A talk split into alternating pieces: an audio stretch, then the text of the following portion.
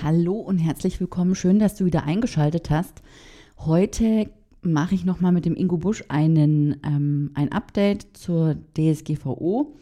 Wir haben im letzten Jahr ähm, oder vor zwei Jahren so eine Grundlagenserie gemacht und ähm, haben jetzt im letzten Update schon die Digitalisierung und die analoge DSGVO durchgenommen sozusagen und jetzt äh, machen wir heute weiter mit der Videoüberwachung und ähm, noch so ein paar anderen Sachen, unter anderem zum Beispiel über was wir noch nicht so gesprochen haben, was wir in einem, im Teil 3, nee, im Teil 4 angesprochen haben, deine Aufgaben als Arbeitgeber.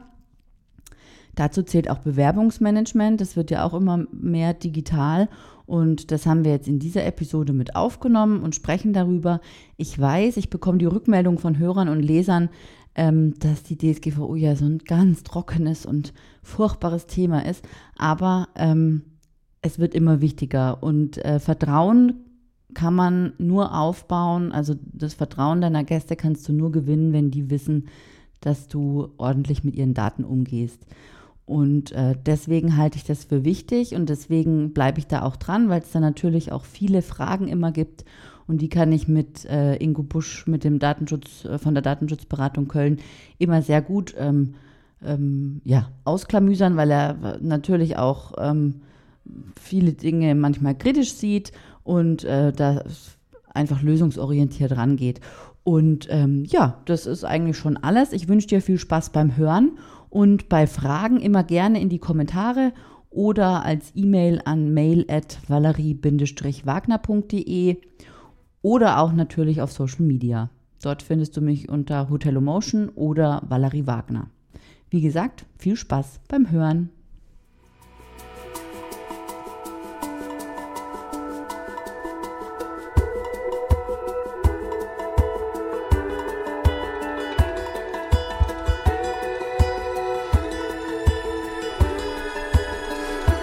Herzlich willkommen, Ingo.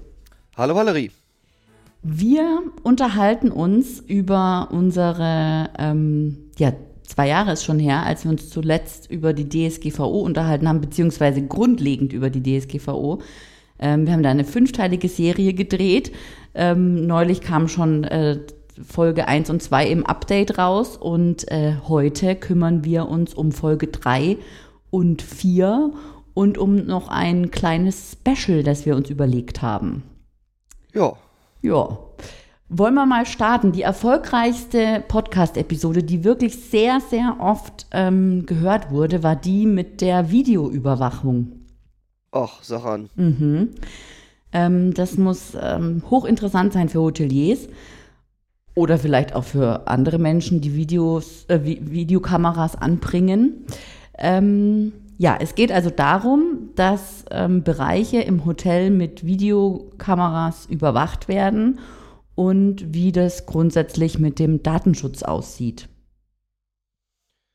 Ja, das ist äh, natürlich auch aus Datenschutzsicht ein hochinteressantes Thema immer wieder. Mhm. Ähm, da ist von vielen Verarbeitungstätigkeiten doch so diejenige ist mit dem größten Grundrechtseingriff. Ähm, das ist natürlich auch so ein bisschen eine kulturelle Sache. In England juckt das wahrscheinlich keine Sau. Ja. Wo sowieso an jedem Laternenpfosten irgendwie gefühlt fünf Videokameras hängen. Ja. Aber in Deutschland sehen wir das ja alles natürlich alles ein bisschen kritischer.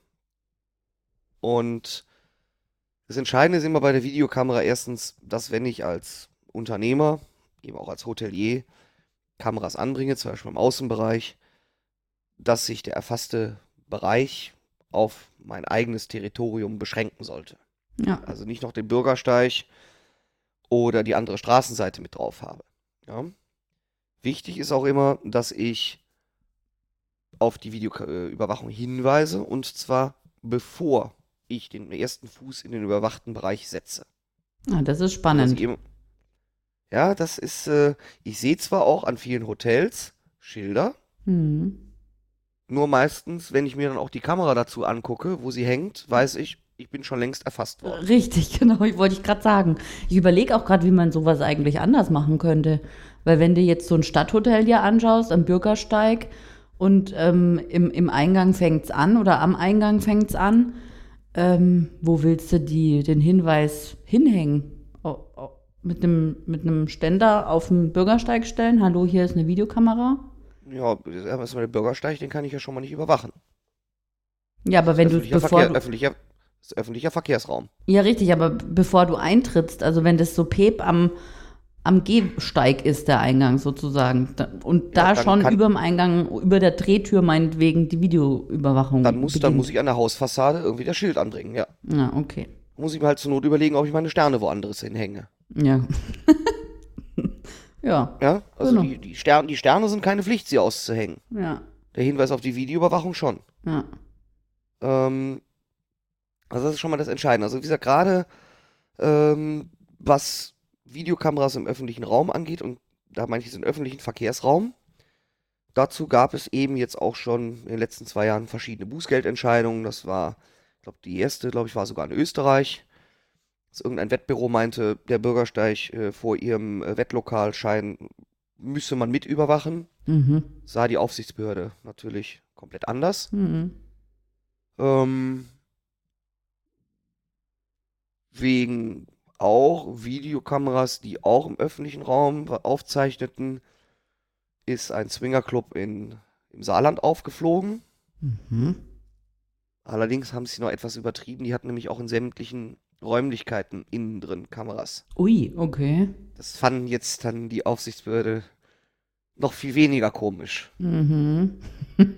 Ein Ähm. Schelm, wer, wer, Böses dabei denkt. Äh, ja, also, ähm, ne? So, also das ist erstmal eine ganz entscheidende äh, Sache, dass ich erstmal darauf achte, dass wirklich niemand, der, äh, der vielleicht auch gar nicht in mein Hotel will, jetzt auch überwacht würde. Ja.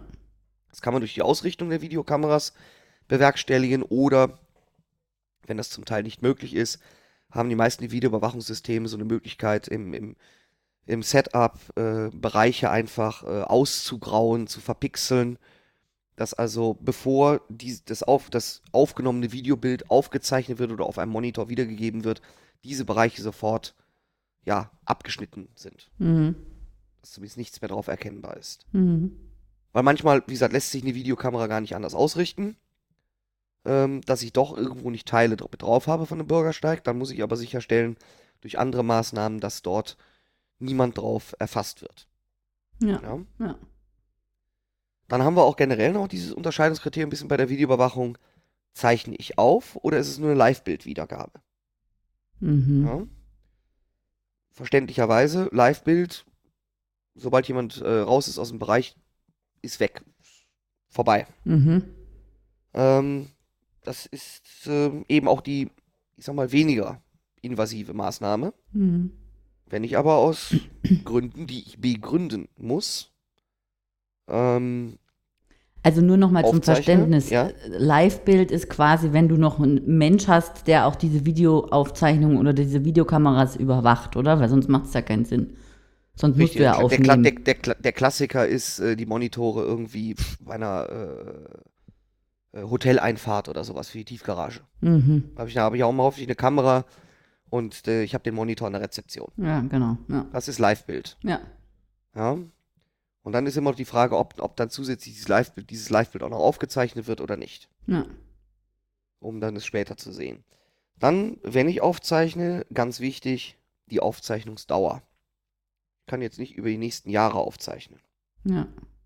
Die Aufsichtsbehörden haben eigentlich mal so einen Richtwert vorgegeben von 72 Stunden. Mhm. Also auch zur Aufdeckung von Diebstählen etc., Einbrüchen. Das muss man im Einzelfall bewerten. Gibt dann auch, gibt dann auch schon mal Fälle, wo man sagt, okay, es muss geringer sein, 48 Stunden. Mhm. Also wenn man so Beispiele denkt an eine Tankstelle und irgendwie äh, prellt da einer äh, äh, die Tankerei, Mhm. Dann merke ich das eigentlich relativ schnell und kann auch dementsprechend schnell Strafanzeige stellen und eben auch die Videodaten äh, ja, einfrieren und den Strafverfolgungsbehörden übergeben. Ja. Äh, für andere Bereiche kann man, wenn man es sauber begründet, auch sagen, wir brauchen etwas mehr Zeit, zum Beispiel für bestimmte äh, Sachen, wenn man sagt, hm, beim Hotel ist das jetzt weniger, aber es gibt ja ähm, durchaus äh, weitere Unternehmen, die, wo vielleicht auch die Leute bei dir zuhören, Mhm. ähm, die zum Beispiel über ähm, sagen wir, Ostern geschlossen haben. Mhm. Da habe ich ja ganze vier Tage. Ja. Und da wäre es nicht sonderlich hilfreich, wenn jemand Karfreitag einbricht, ich das den Dienstag nach Ostern feststelle und feststelle, oh, meine 72 Stunden haben ja gar nicht gereicht. Ja. Ja? Aber das muss man halt begründen, warum ich länger aufzeichne. Ja. Ja? Weil wir haben halt immer grundsätzlich den Grundsatz äh, im Datenschutzrecht ähm, einerseits der Datenminimierung und zum anderen der Speicherbegrenzung. Ich Mhm. darf nicht länger speichern, als es zwingend notwendig für die zie- erzielenden Zwecke es Ja. notwendig ist. Ja? Ja. So, dementsprechend muss man da also auch aufpassen. Ja? Ähm, wenn wir jetzt beim Hotel bleiben, ich denke, was einleuchten sollte, ich hatte gerade eben jetzt schon den Swingerclub genannt, dass ich natürlich einem Hotel, wo ich einen Spa-Bereich habe, eventuell mit Duschen oder Umkleiden oder äh, auch die Sauna, Ja. dass da bitte keine Videokamera hängt. Ja? Ja, das äh, wäre nett. Ja, auch das soll wohl schon vorgekommen sein, dass Hoteliers gesagt haben, ja, also wenn da einer im Spa-Bereich äh, äh, oder gerade in der Sauna umfällt, ja, dann Ja, aber nicht gut. mit Aufzeichnung. Ja, richtig. Da kannst du Dann auch einen, kann Dings, es- einen Knopf irgendwo hin anbringen. Ja, es kann aber auch, ich sag mal so, es kann, je nachdem, kann es ja auch sein, okay, wir müssen irgendwo ein Live-Bild haben, ja, Mhm. zumindest sehen kann, dass die Leute doch zucken. Ja. Ne? ähm, aber eine Aufzeichnung ist dementsprechend da nicht hilfreich. Wenn es heißt, um, um festzustellen, ob da jemand umkippt, dann brauche ich keine Aufzeichnung. Ja, richtig. Ja. Also muss man, muss man ganz genau äh, ähm, beurteilen. Ähm, genauso, da gab es jetzt auch schon Fälle in den letzten zwei Jahren, die die Auf, womit die Aufsichtsbehörden sich beschäftigt haben. Ähm, sowas erfährt man meistens, weil man, äh, wenn man die, die ähm, Tätigkeitsberichte der, der Landesdatenschutzbeauftragten liest, dann haben die häufig so Fallbeispiele. Mhm. Und äh, wo sich die Aufsichtsbehörden auch stark dran stören, ist äh, die Überwachung des Gastraums im Restaurant. Mhm. Ähm, weil man da auch sagt, okay, muss man, muss man wieder dazu sagen, fast alle Videoüberwachung stütze ich auf das berechtigte Interesse. Mhm.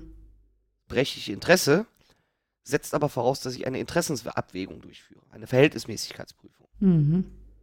Und Teil dieser Verhältnismäßigkeitsprüfung ist auch ähm, die Erwartungshaltung. Mhm. Ja, kann ich also als Gast, liegt das so im Normalen, dass ich beim, beim Essen gefilmt werde? Mhm. Nö. Nee. Also das wäre mir auch äußerst unangenehm. So, und ähm, äh, daher sollte man sicherstellen, dass ein Gast ungestört und, un und sich unbeobachtet ähm, den lokulischen äh, Gelüsten. Hingeben kann. kann. Ja. Ja. Mhm. Ähm, so, jetzt heißt es ja manchmal, hieß es dann auch, ja, wir machen das, weil wir hatten hier, hier und da schon mal einen Griff in die Kasse. Mhm. Dann reicht es aber, wenn ich die Kasse überwache Ja. Mit einer Videokamera. Ja. Ja? Das heißt, also, es ist aber jetzt auch wiederum nicht der Freifahrtschein zu sagen, ich überwache den kompletten Tresenbereich, gerade dann, wenn an dem Tresen auch noch Gäste sitzen. Ja. Und vor allen Dingen, äh, eben, also, und vor allen Dingen Mitarbeiterüberwachung ist ja auch äh, nicht erlaubt. Ist, ist auch heikel, äh, kann man aber ähm, der Gestalt eben heilen, indem man die Mitarbeiter darauf hinweist, warum man das macht und welcher Bereich und hin und her. Und bei größeren Betrieben ähm, regelt man sowas, ähm, wenn ein Betriebsrat vorhanden ist, auch noch sinnvollerweise über eine Betriebsvereinbarung. Mhm. Ähm, das ist alles machbar, aber der, als Gast erwarte ich doch nicht, dass ich da, wenn ich mir Bierchen trinke oder eine Haxe esse, Mhm. ähm, dabei auch noch überwacht werde. Ja. Weil sonst wäre es ja fast wie bei Loriot mit der Haxe. Mm. Also, wie gesagt, Videoüberwachung ist wirklich ähm, ein zweischneidiges Schwert. Mhm. Ähm, es gibt auch bestimmt Überwachungsmaßnahmen, da muss man auch, muss man, also wie gesagt, schon im Vorfeld prüfen, wie hoch ist denn das Risiko hier für die betroffenen Personen, Mhm. ähm, dass ich eventuell auch nicht umhin komme, eine, Daten, eine sogenannte Datenschutzfolgenabschätzung durchzuführen. Mhm. Mhm. Ja, also das wäre zum Beispiel tatsächlich der Fall, wenn ich sage, okay, ich muss tatsächlich doch die Sauna mit einer Echtzeitkamera überwachen. Mhm. Da würde, glaube ich, jeder Datenschützer durchaus bejahen, dass dort die Durchführung einer Datenschutzfolgenabschätzung äh, sinnvoll ist, Mhm. ähm, die eventuell im Ergebnis auch dazu kommen kann, jo, es ist immer noch ein großes Risiko und dass man dann sogar ähm, eine sogenannte Vorabkonsultation der Aufsichtsbehörde durchführen muss. Mhm. Wo dann die Aufsichtsbehörde auch sagen kann, okay, mit den Maßnahmen, die du da triffst zum Schutz personenbezogener Daten, also zum Beispiel, Mensch, ihr habt das nur mit Echtzeitmonitor gemacht, der Echtzeitmonitor steht an der Rezeption, er steht so an der Rezeption, dass nur Rezeptionisten dort Einblick erhalten können Mhm. und niemand anderes und ihr habt sogar vielleicht ähm, einen KI-Mechanismus dahinter, der automatisch äh, Gesichter verpixelt, Mhm. Ja? Mhm. vielleicht sogar noch die Genitalien verpixelt, Mhm. Ja? ähm, dass man dann sagen kann, okay, hier handelt es sich mal zumindest mal um eine, wenn auch nicht um eine ganze Anonymisierung, aber doch immerhin durch um eine Pseudonymisierung. Äh, ich kann nicht direkt einen Personenbezug herstellen Mhm. und, und, und. Ähm, dass also doch die Privatsphäre da gewahrt ist, aber gleichzeitig doch dein, dein Interesse ähm, im Sinne von, naja, ich, ich habe schon ein ungutes Gefühl, dass mir da jemand umklappt oder ich hatte schon Fälle in der Vergangenheit. Ja. Das ist auch immer gut, in Anführungsstrichen, äh, so blöd wie es klingt. Ja. Also auch wenn ich sage Parkplatzüberwachung. Ja, das wollte ich dich auch gerade fragen, ja. Mhm. ähm, aber vielleicht kommen wir dann gleich noch zu. mhm. Ähm, also ich muss, muss es vor allem gut begründen können. Und wie gesagt, es kann auch sein, dass eben eine Datenschutzfolgenabschätzung notwendig ist. Ähm, und dann auch möglicherweise eine, Auf eine Aufsichtsbehörde konsultiere, die dann, und das ist dann, es klingt immer so, oh mein Gott, mit der Aufsichtsbehörde möchte, möchte, möchte man ja eher vielleicht nichts zu tun haben. Aber wenn die Aufsichtsbehörde dann sagt, okay, unter den und den Bedingungen stimmen wir zu, Ja, dann bin ich aber auf der sicheren Seite. richtig, ja. Ja, muss natürlich auch zusehen, dass ich das natürlich dann so auch so umsetze. ja. Ja. Aber eben jetzt mal zur Parkplatzüberwachung. Also wie, wie kann das? Ähm, Ja, gut, das Einfachste ist natürlich bei, bei Einfahrt, man kennt es ja auch von Parkhäusern, mh, dass da, dass da schon Pfosten mit einem Schild steht, dieser Parkplatz ist überwacht. mh.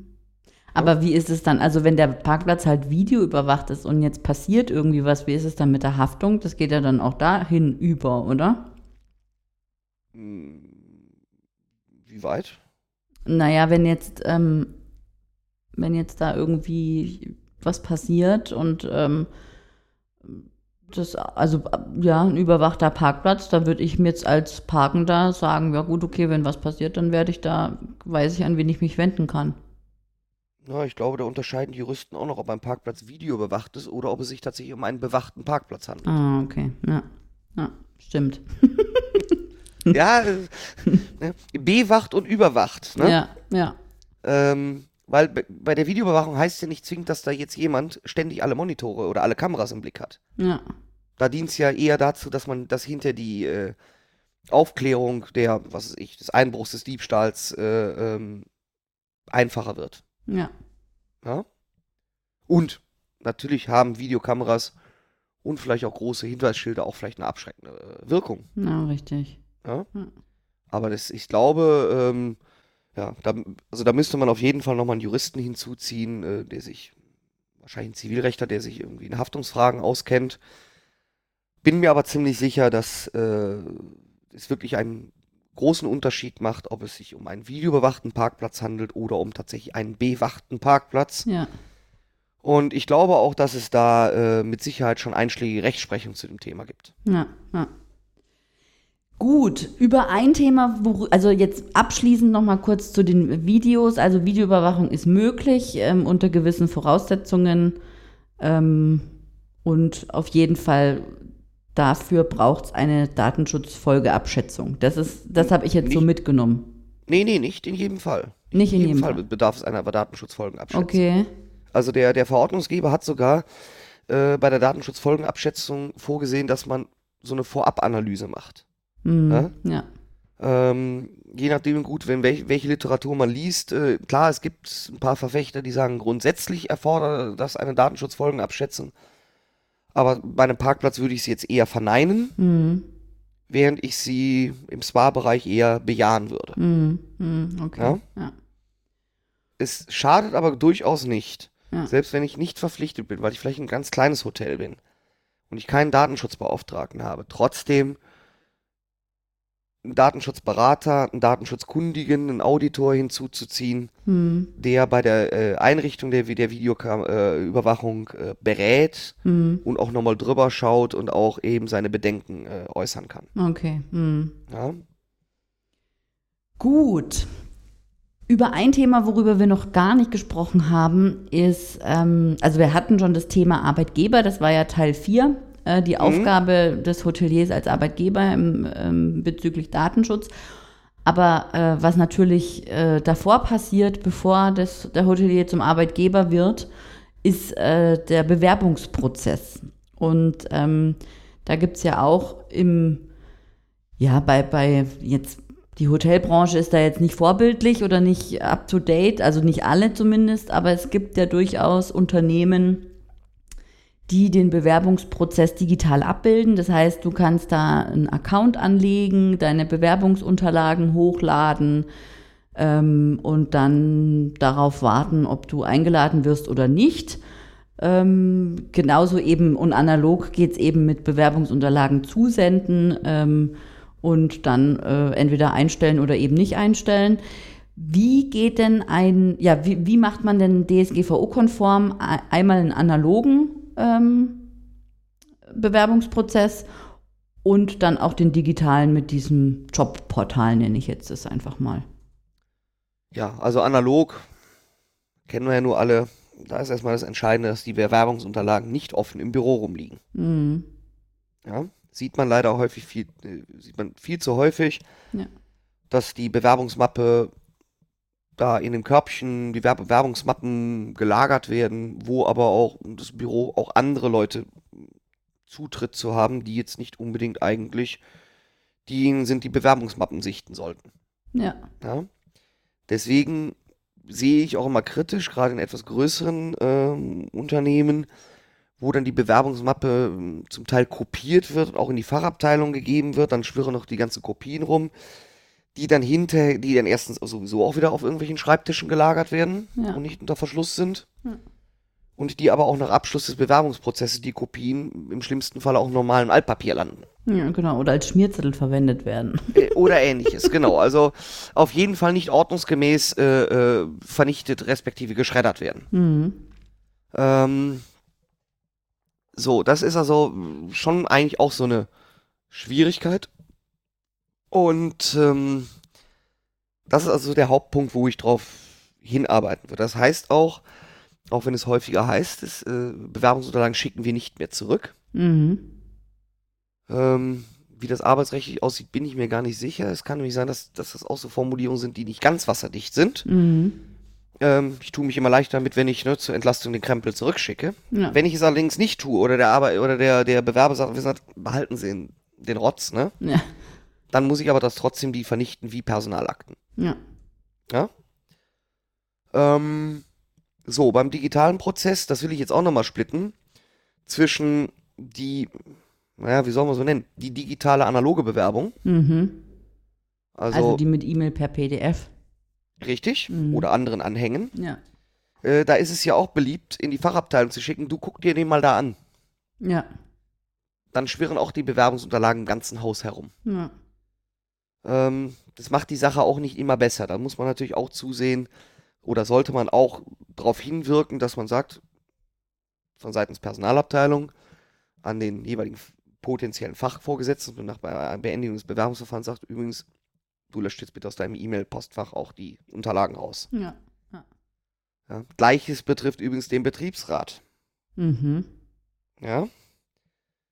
Ähm, ich weiß, es gibt Betriebsräte, die gerne selber die Unterlagen etwas länger aufbewahren, falls dieser gleiche Bewerber sich in einem halben Jahr oder in einem Jahr, zwei Jahren, fünf Jahren nochmal bewirbt. Mhm. Nee, das geht nicht. Ja. Ja.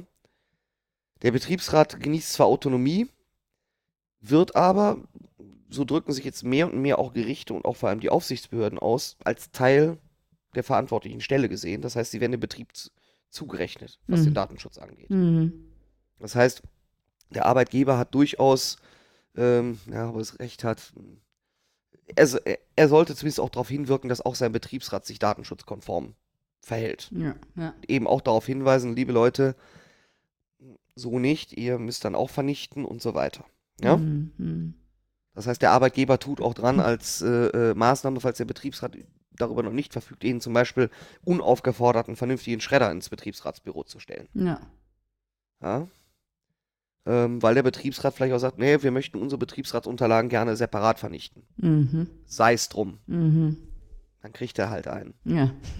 Die Dinger kosten auch nicht mehr die Welt, selbst in höheren Sicherheitsstufen. Ja. ja. Äh, also ich sag mal, wer, wer jetzt nicht 100 Euro für, für, für, für, einen Schredder für einen Betriebsrat übrig hat, ich glaube, der hat auch ein ganz anderes Problem. Ja, richtig. Ähm, so, tendenziell sind Portale, ob ich sie jetzt selber unterhalte oder eben über die großen Plattformen, nennen wir es einfach mal Namen, na, äh, Monster, Stepstone etc., Ja. äh, haben natürlich dort den Vorteil, dass ich häufiger da auch Workflows einrichten kann, dass ich zum Beispiel eben diesen Umlauf an die Fachabteilung auch darüber abbilden kann. Mhm. Das hat prinzipiell gewisse Vorteile. Ja, Mhm. ähm, Ja, es geht halt schneller, oder? Also und es ist ähm, nachvollziehbarer vielleicht, wo jetzt Ja, nicht nur das, vor allem äh, dann ist hinterher auch sichergestellt, wenn, die, wenn, der Bewerbungs, äh, wenn das Bewerbungsverfahren abgeschlossen ist, dass auch für den Leuten, die Leute, die da noch weitere Leute aus der Personalabteilung, äh, die da Einsicht hatten in die Unterlagen, dann auch keine Einsicht mehr haben. Mhm. Ja. Ja, also diesen, diesen Prozess quasi des, des Zurückziehens der Bewerbungsunterlagen ist darüber natürlich meistens besser abgebildet. Ja. ja. Jetzt muss man aber natürlich berücksichtigen, wenn ich so etwas über eine Plattform mache, dann muss ich, dann, dann ist die Plattform für mich nämlich auch Auftragsverarbeiter. Mhm. Ja?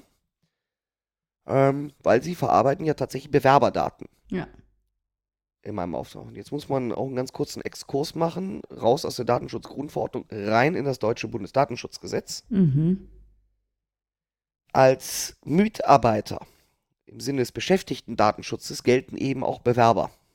Okay. Das heißt, ich bin hier immer voll drin im Beschäftigtendatenschutz nach Paragraph 26 Bundesdatenschutzgesetz. Mhm.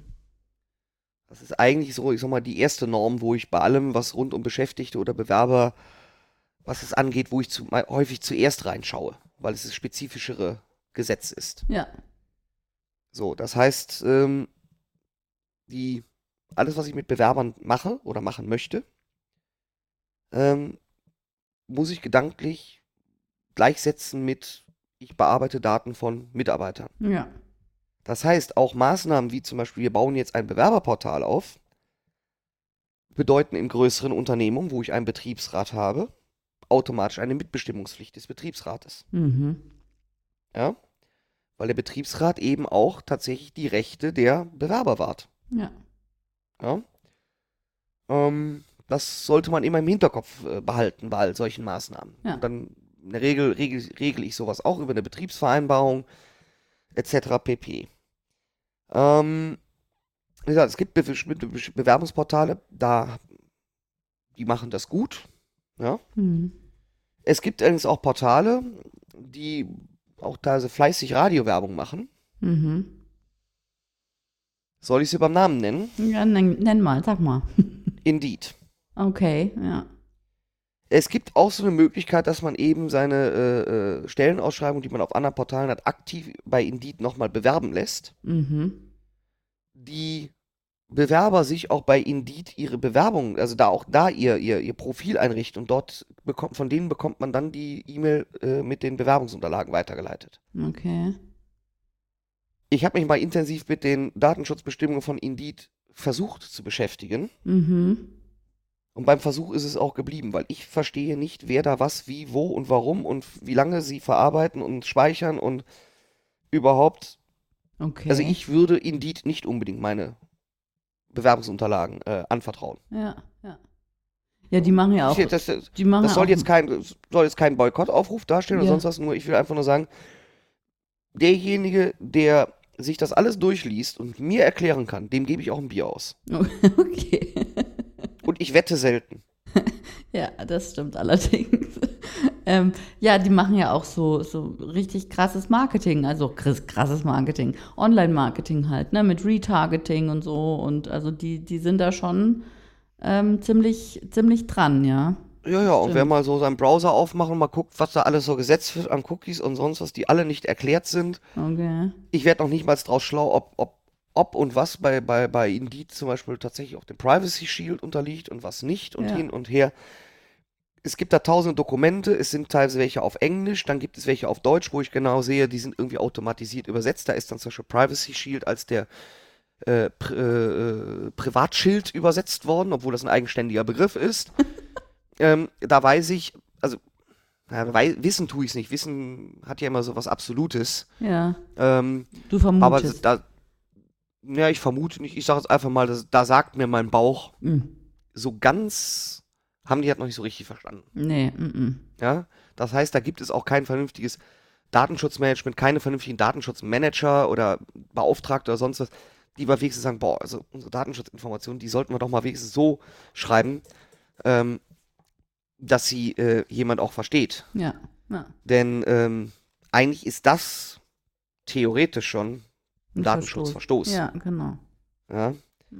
Weil ich eben verpflichtet bin, in äh, ähm, diese Informationen in, in leicht verständlicher Form zur Verfügung zu stellen. Ja, genau. Aber Das ist immer meine, meine, meine Lieblingsformulierung, weil ich immer dran denke, ähm, äh, was ähm, einfache Sprache und leicht verständlich ist, das sehen Juristen naturgemäß etwas anders als Ja. der Rest der Bevölkerung. so ist es. Ah. Ja, also, also wie gesagt, bei, bei In- mit Indeed wäre ich vorsichtig. Ja. Es mag natürlich sein, dass sie vielleicht auch schon wieder etwas geändert haben. Also, ich habe mich das letzte Mal, glaube ich, damit im Februar beschäftigt. Hm. Ähm, und weil mir die Frage an mich herangetragen wurde. Mhm, mhm. Und ich, also mein, mein Rat am Ende war, überlegt's euch gut, aber lasst's besser. Ja, ja, okay. Ja? Ja. Ähm, Eben, aber, aber diese, diese digitalen ähm, Bewerbungsgeschichten, also das ist jetzt, das, da hat man sich, hat man das jetzt hochgeladen, man hat so einen ähm, Verarbeitungsvertrag mit denen und dann, ähm, da, da muss ich an unsere Folge denken, wo wir, über was war denn das nochmal? Ach, über diese Tools und den, und so einen Wechsel zwischen den Tools und ob dann die Gästedaten auch gelöscht werden oder wie man das dann macht, weil eben, man muss ja diesem Tool dann auch irgendwie sagen, so, der, der Bewerber ist es nicht geworden oder hey, den haben wir eingestellt äh, und dann müssen die das eigentlich löschen, oder? Wenn man jetzt auf Drittanbieter geht. ja, natürlich. Ja. Die müssen es vor allem deswegen löschen, weil ich ja als Auftraggeber im Rahmen meiner Auftragsverarbeitung über die Zwecke und Mittel äh, Ja, bestimme. ja, ja. Ja? Wenn, sobald der, der, der äh, Anbieter dort mit den Daten irgendwas selber vornehmen möchte, dann ist es keine Auftragsverarbeitung mehr. Hm, hm. Dann habe ich eine sogenannte, das nennt man jetzt Englisch so, Controller-to-Controller-Relationship. Okay. Also ich habe zwei nebeneinander stehende verantwortliche Stellen, Ja. die dann irgendwie das miteinander teilen müssen. Vielleicht ist es sogar eine äh, Joint Controllership, also die berühmt-berüchtigte gemeinsame Verantwortung, die ja zum Beispiel beim Betrieb von Facebook-Fanpages auch gesehen wird. Ja, genau, ja. Ja. Das ist alles etwas, äh, etwas kompliziertere Konstrukte. ja. Ähm, ja. Gut, also jetzt gehen wir mal von Ähm, dem. wie ich, äh, wenn, wenn ich aber da noch ganz kurz etwas Ja, äh, einwerfen darf, du hast gerade auch von einem Wechsel von Anbietern gesprochen. ja. Wenn man jetzt selber ein gewisses Tool verwendet, also in Hm. Deutschland ist zum Beispiel sehr stark ver vertreten äh, bei größeren Firmen dieses Umantis. Mhm. Das ist, glaube ich, eine Tochter von Haufe. Mhm. Ist jetzt von der Bedienbarkeit so. Hm? Okay. Ähm, wird aber eben gerne häufig eingesetzt und man überlegt jetzt zum Beispiel, man wechselt Mensch von Umantis zu irgendeinem anderen Tool. Mhm. Dann sollte man entweder auch natürlich alle Bewerberdaten Mhm. daraus rübernehmen in das neue Tool Ja. oder den Bewerber darauf hinweisen, nach dem Motto, du, die Stelle haben wir immer noch nicht äh, äh, besetzt, aber wir wechseln übrigens zum hm, hm, unser Tool. Mhm. Bitte stelle dort deine Bewerbung nochmal erneut ein Mhm. oder ähnliches. Mhm. Es ist nicht unbedingt gerade ähm, ratsam, ähm, das Tool zu wechseln und äh, die ein oder andere Bewerberdaten im alten Tool vergessen zu haben, Mhm. Was aber dann zum Stichtag X abgeschaltet wird, wo ich dann als äh, Arbeitgeber auch keinen Zugriff mehr drauf habe. Ja, ja. Das könnte ein Beschwerderecht des Bewerbers auslösen. Mhm. Okay. Ja. Ja, weil ich eben ähm, die Integrität und Sicherheit der Daten nicht sichergestellt habe. Ja. Ja. Ja. Gut. Also, dieser Bewerber wird jetzt aber glücklicherweise eingestellt. Man hat sich geeinigt, alles wunderbar und ähm, es kommt zum Arbeitsvertrag. Und dann werden ja da manchmal so ein paar lustige Dinge gemacht, bevor man, also die Vertragsunterschrift natürlich oder auch eine Fotofreigabe oder äh, die Kopie von einem Personalausweis oder die Kopie von einem Führerschein und so weiter und so fort. Einfach und es wandert dann analog äh, in die Personalakte oder vielleicht auch schon mit Scan in die virtuelle äh, Personalakte, wer weiß. Mhm. Ähm, wie sieht es denn damit aus? Ist das alles so, darf man da so munter alles machen? Ja, natürlich. Ich kann auch die Geburtsurkunde verlangen und Mutterpass und. Nee, natürlich nicht. Also über einen Arbeitsvertrag braucht man nicht reden. Äh, ja, ist klar. Ne? Mhm. Genauso wie ich natürlich, ich sag mal, so Dinge brauche, äh, die zwar rein prinzipiell unter die äh, besonderen Kategorien personenbezogener Daten äh, fallen, wie zum Beispiel Religionszugehörigkeit, mhm. aber die brauche ich ja in Deutschland für die äh, ja, korrekte Steuerberechnung wegen der Kirchensteuer. Ja, auch interessant, ne? Ja, ja, ist halt so. Ich meine, mhm. wir sind ja das einzige Land in Europa. Mhm. Ähm, so. Die Personalausweiskopie die ist ein No-Go. Okay, warum? Abs und, zwar ein absolutes No-Go. Gerade der neuere Personalausweis, hier Scheckkartengröße, da habe ich ja unten im maschinenlesbaren Feld verdammt viele Informationen. Mhm. Sind da reinkodiert. Mhm. Es stehen auch auf dem Personalausweis in der Regel auch zusätzliche, ebenfalls, äh, äh, ebenfalls ein Datum drauf, was zu den besonderen Kategorien gehört. Eben meine Augenfarbe. Mhm. Das ist ein biometrisches Datum. Mhm. Ähm, also wenn ich, ich kann jetzt erstmal, ich kann jetzt den Arbeitge äh, Arbeitnehmer nur eines raten, wenn ich tatsächlich einen, auf einen Arbeitgeber treffen sollte, der das haben will, dann kann er gerne von mir einen Personalausweis Kopie bekommen. Da steht mein Name, um, steht mein Vorname und mein Name drauf und vielleicht noch meine Anschrift. Alles andere inklusive Foto ist geschwärzt. Mhm. Ja? Mhm, okay. Arbeitgeber führen ganz gerne an, gerade in der Vergangenheit, also das typische Argument ist, wenn man da, wenn man auf das Thema kommt, ist ja dieses, das machen wir aber schon immer so. Mm, ja. Oh. Oder das machen aber alle so. Ja, ja. Auf letztes Argument ähm, sollte man vielleicht sich immer überlegen, ob denn die anderen oder alle denn auch mein Bußgeld übernehmen würden. Ja, genau. Das werden sie erfahrungsgemäß nicht tun. Ja. Ähm, so, und dieses machen wir schon immer so, das ist für mich etwas, naja, wir haben es gemacht und wir haben es hoffentlich im besten Fall nicht besser gewusst. Ja. Nein, der Arbeitgeber kann keine Personalausweiskopie per se verlangen. Mhm. Weil wofür benötigt er sie? Wenn er sich davon überzeugen will, ob die Person, die er eingestellt hat, tatsächlich die Person ist, für sie, die sie ausgibt, dann reicht es auch, wenn man sich den Personalausweis vorzeigen lässt. Ja, richtig. Ja. Gleiches betrifft übrigens den Führerschein. Okay. Auch hier wird ja immer wieder angeführt, ja, wir haben ja auch so ein Poolfahrzeug. Mhm. Und äh, im Sinne der Halterhaftung müssen wir das nachweisen können nach dem Straßenverkehrsgesetz und hin und her und zip und zap. Mhm. Ich kenne Betriebe, die machen, die haben so einen Ausleihschein tatsächlich, wenn man sich das Poolfahrzeug nimmt, wo dann wie beim, beim Autoverleiher auch die, die Vorschäden markiert sind. Da wird dann gerne auch schon mal der, der, der Führerschein auf die Rückseite drauf kopiert. Nee, es reicht einfach ein Aktenvermerk, Führerschein lag vor. Ja. Ja? ja. Denn, wenn man ganz genau ist, ist eigentlich das Vorzeigen eines Führerscheins das bessere Mittel. Mhm. Denn wer sagt mir denn, ich habe mir, früher wurde in der Literatur eben auch gesagt, naja, so ein halbes Jahr ne, reicht ja, wenn die Führerscheinkopie alt ist. Mhm. Nur wer sagt mir denn, ob mein Mitarbeiter, vor dem ich vor fünf Monaten mir habe eine Führerscheinkopie geben lassen, ob der immer noch im Besitz einer gültigen Fahrerlaubnis ist. Ja, richtig. Oder ob der Führerschein nicht schon längst in der Reinigung ist. Ja. Eventuell für längere Zeit. Ja, ja. ja?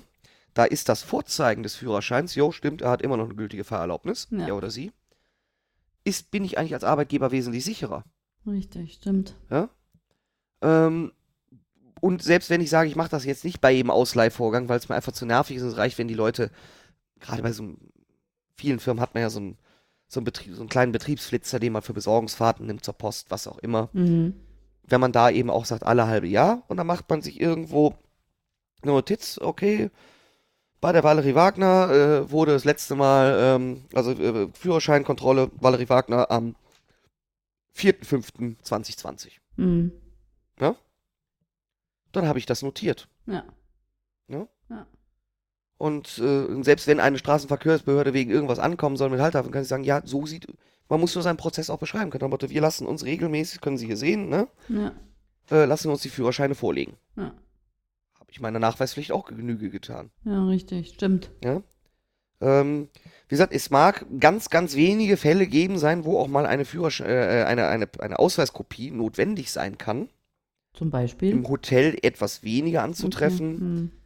Ähm, aber wenn wir zum Beispiel äh, denken, wenn ich äh, äh, Gastronomiebetrieb am Flughafen habe innerhalb des Sicherheitsbereichs, Ja, gut. Mhm. dann müssen die Mitarbeiter ja auch äh, sicherheitsüberprüft sein und häufig übernimmt der Arbeitgeber das ganze Antragsverfahren. Mhm. Dann ist aber auch der Zweck klar definiert. Bitte gebe mir eine Führerscheinkopie, damit ich sie an die entsprechende Antragsbehörde weiterleiten kann. Ja, ja. Ja? Hm. Ähm, oder, ja, doch, könnte ja auch ein Hotel sein, wenn wir damals hier G8-Gipfel Heiligendamm dran denken oder so etwas. Ja. Ich denke, da wird das ganze Personal auch sicherheitsüberprüft worden sein. ja. Dann können solche äh, Vorgänge ähm, erforderlich sein und sogar noch nicht mal mehr unter das berechtigte Interesse fallen, sondern tatsächlich zur Erfüllung des Arbeitsvertrages, weil nämlich Mhm. sonst ansonsten die Arbeitsgrundlage erfällt. Ja. Ja, ja.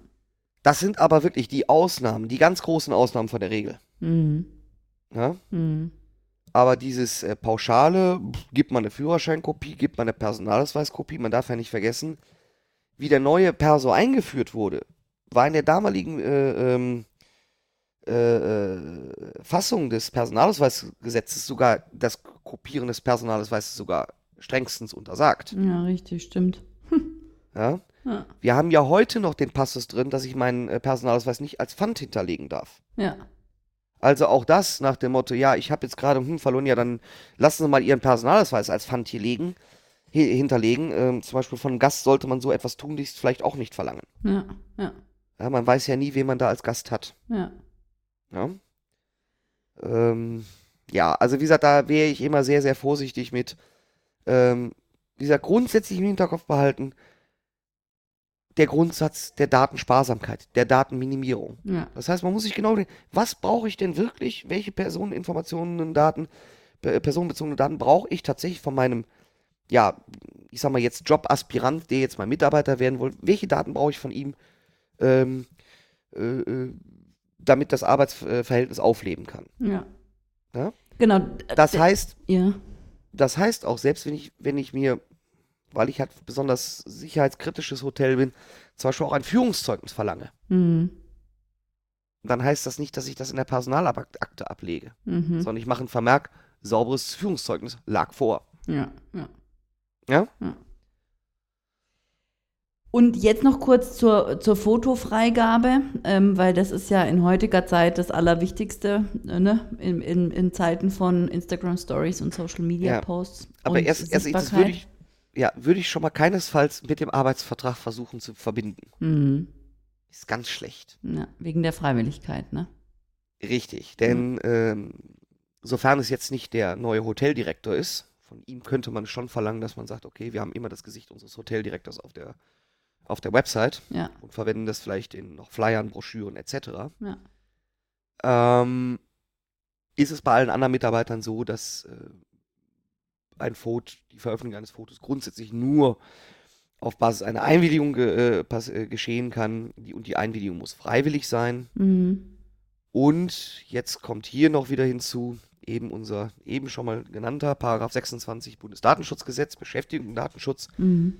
Dort sind nämlich auch noch ganz besondere, äh, also die sind die Hürden für die Einwilligung noch etwas höher gesetzt, gerade was das Kriterium der Freiwilligkeit angeht, weil es wird immer da von einem, ja, Hierarchiegefälle ausgegangen. Mhm. Ja? Mhm. Ähm, und da wird eigentlich äh, besagt, dass ähm, die wirtschaftlichen Interessen des Arbeitnehmers, Mhm. wirtschaftliche oder persönliche Interessen des Arbeitnehmers, entweder überwiegen müssen oder sie müssen gleich aufstehen. Mhm. Ja? Mhm. Äh, deswegen sollte ich auch tunlichst von jedem, auch, sei der Druck auch sonst noch so sanft, Mhm. absehen. Mhm. Mhm. Ja? Aber ich kann schon so eine, also wenn ich jetzt zum Beispiel sage, okay, der arbeitet, jetzt hat die Probezeit bestanden, jetzt kommt es mit, mit den Fotos, ähm, weil jetzt ohne bestimmten Anlass, aber einfach um, um ähm, zu gewährleisten, dass Instagram Stories gemacht werden können, wenn der halt irgendwo auch da rumflitzt, dieser Mitarbeiter oder diese Mitarbeiterin, ähm, dann kann ich so ein allgemeingültiges machen oder muss ich das immer, da gibt es ja auch diese Zweckgebundenheit, ich muss immer, äh, ja, es muss, es muss klar sein, wofür. Also, Ja, ist so- das ist, es, ist, es, ist, ist, es ist tatsächlich schwierig. Hm. Ja? Ich mache da keinen Hehl draus. Ich kann jetzt, ich kann nicht sagen, geht alles. Oder ich kann sagen, um Gottes Willen. Ähm, ich glaube, da muss man auch wieder unterscheiden, wer es macht. Wenn es jetzt die, was ich, drei, vier Mitarbeiter sind, die sowieso häufig die Insta-Stories machen, ja, ja, ja. ähm, bei denen könnte man durchaus mit so einer pauschalen Einwilligung arbeiten, nach dem Motto, ich bin einverstanden, dass Fotos Mhm. Und? Bewegtbildaufnahmen, wie der Jurist es nennt, Mhm. ähm, er kennt weder eine Story noch ein Video noch einen Film, er kennt nur Bewegtbild. Ja. Äh, Spaß beiseite. Ähm, könnte man es durchaus machen. Ich würde zur Sicherheit sie vielleicht ähm, nicht auf alle Ewigkeiten schließen. Ich sage so, einmal im Jahr soll das erneuert werden, der Wille. Ja, okay. Ja? okay. Mhm. Ähm, für andere Mitarbeiter, wenn ich jetzt dran denke, mein Gott, man nimmt jetzt den Hausmeister, Ja. der einmal im Jahr in einer Story vorkommt, weil man vielleicht gerade mal, ne, ja, hier sehen Sie unseren Hausmeister Jupp und das ist eigentlich die gute Seele des Hauses. Hm, hm, hm. Der Ja. ist vielleicht auch so gut einverstanden, der fühlt sich vielleicht sogar gebauchpinselt. Ja. Dann sollte ich dort ähm, anlassbezogen Okay. Mhm. mir eine Einwilligung holen. Mhm. Ähm, so eine Einwilligung für Mitarbeiterfotos sollte man auch, so empfehle ich das häufig, dass die Mitarbeiter eigenhändig für jeden einzelnen, äh, für jedes einzelne, für jeden einzelnen Social Media Kanal ankreuzen können, ob sie damit einverstanden sind. Mhm. Denn es mag ja Leute geben, die sagen, mit Twitter bin ich einverstanden, mit Facebook bin ich es nicht. Ja. Aber mit Instagram. Ja. Ich weiß, es ist, wir wissen, Instagram und Facebook ist ein und derselbe Verein. Ja. Aber äh, es mag durchaus Leute geben, die dazwischen gerne differenzieren. Ja. Und die, die Möglichkeit sollte man den Leuten auch lassen.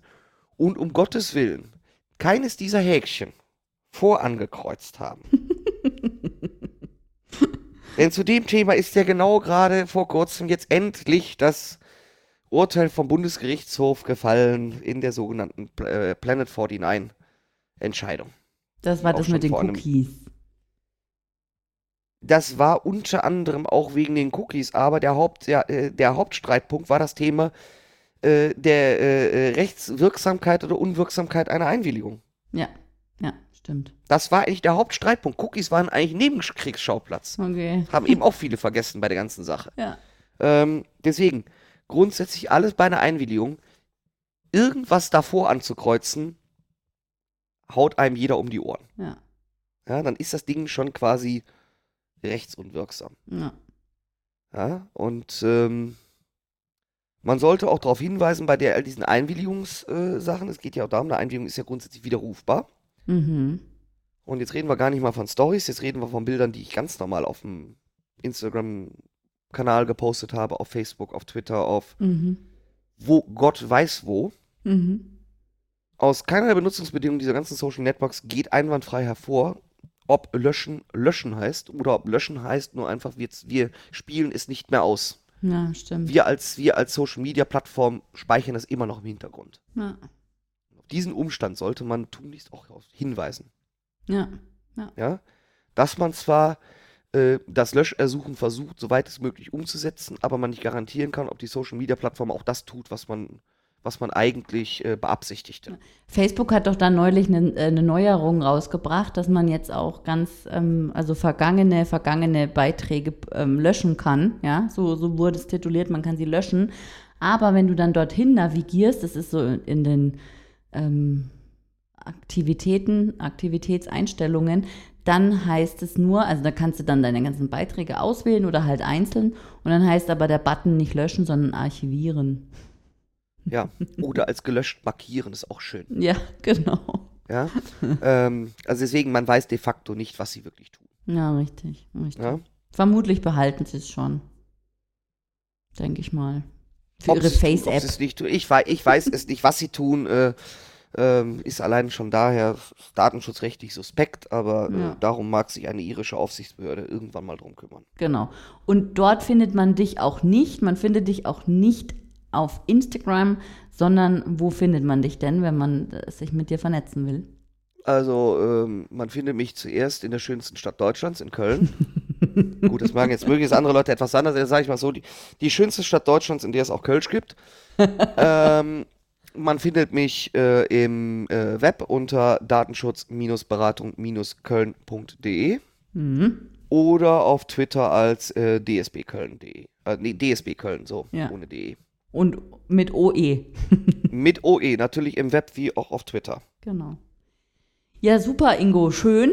Das war doch mal ein, ein rundum gelungenes Update ähm, zur Datenschutzgrundverordnung, die am 25. Mai 2020 zwei Jahre alt geworden ist. Man mag es kaum glauben. Und wir haben alles überlebt bisher. Das ist erstaunlich, ne? Obwohl ja vor zwei Jahren es hieß, die Welt geht unter. Richtig, richtig. Und das, und das Netz stirbt und alles, ja. Ja, das sowieso. Ja. Na gut. Also ich danke dir für, Jo, äh, für das Update und äh, ja, bis zum nächsten Mal. Jo, sehr gerne. Bis dann. Bis Ciao. Dann. Ciao.